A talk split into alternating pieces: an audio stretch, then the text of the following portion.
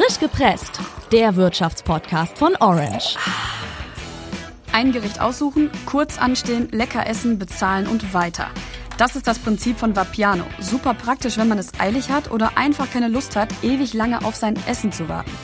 Aber irgendwie scheint dieses Prinzip nicht mehr so ganz aufzugehen. In Vapiano ging es wirtschaftlich schon mal besser. Was da los ist, das erzählt meine Orange-Kollegin Julia heute direkt aus der Mittagspause. Und ich, ich bin Sandra.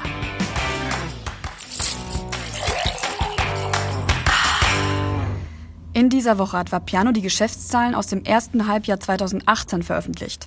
Und wenn man sich die anschaut, dann sieht das auf den ersten Blick eigentlich gar nicht so schlecht aus. Insgesamt ist der Konzernumsatz nämlich um ganze 14 Prozent gestiegen und liegt jetzt bei 175,1 Millionen Euro. Gründe dafür liegen laut Unternehmen vor allem darin, dass Vapiano Anfang des Jahres viele neue Restaurants eröffnet hat. Schaut man sich den Geschäftsbericht aber genauer an, fällt noch eine Zahl auf, nämlich der flächenbereinigte Umsatz. Das ist der Umsatz des Unternehmens bezogen auf den gleichen Vorjahreszeitraum ohne neu eröffnete und geschlossene Filialen. Erst diese Zeit zeigt, ob ein Unternehmen seine Produktivität auch wirklich steigern konnte. Und das ist bei Vapiano nicht der Fall. Denn dort ist der Umsatz unabhängig von den neuen Filialen um 0,8 Prozent zurückgegangen.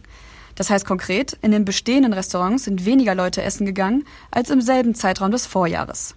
Das gibt Vapiano-Chef Jochen Halfmann zu denken. Der hat sich in einem Statement geäußert und spricht selbst von einem schwierigen ersten Halbjahr 2018 und einem Umsatz, der hinter den Erwartungen geblieben sei. Dafür nennt er auch zwei Gründe, nämlich einmal die schlechte Umsatzentwicklung in Schweden und das heiße Sommerwetter. Meine Kollegin Julia von Orange hat ihre letzte Mittagspause bei Vapiano verbracht und daher frage ich einfach mal, Julia, was war dein Eindruck? Läuft's bei Vapiano? Meine Erfahrungen bei Vapiano waren wirklich ziemlich gemischt, würde ich sagen. Denn einerseits ist das Essen dort total lecker und schmeckt halt wirklich wie beim Italiener um die Ecke. Aber es dauert auch ganz schön lange, bis man dieses Essen dann auch bekommt. Also ich zum Beispiel musste jetzt für einen Teller Nudeln ganze 40 Minuten in der Schlange an der Essensausgabe stehen. Und das ist halt extrem anstrengend und nervt total.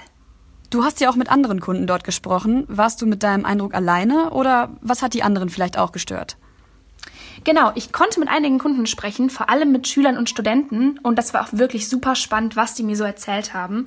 Weil die meisten von ihnen waren zwar so mit Geschmack und Qualität der Mahlzeiten super zufrieden, aber die haben mir auch einige Punkte genannt, die die bei Vapiano extrem stören. Zum Beispiel meinten einige, dass die hohen Preise total unangebracht sind. Und dann fanden viele eben doch das Essen in den Kantinen von Schulen, Betrieben, Unis und so weiter vergleichsweise viel günstiger und sogar abwechslungsreicher weil das ist auch ein weiterer Kritikpunkt vieler Kunden. Die waren dann nämlich oft der Meinung, dass die Auswahl an Speisen bei Piano überhaupt nicht kreativ ist und die würden sich dann für die Zukunft zumindest ausgefallenere Gerichte wünschen. Ja, und was die Kunden, die ich sprechen konnte, allerdings am meisten gestört hat, waren die extrem langen Wartezeiten.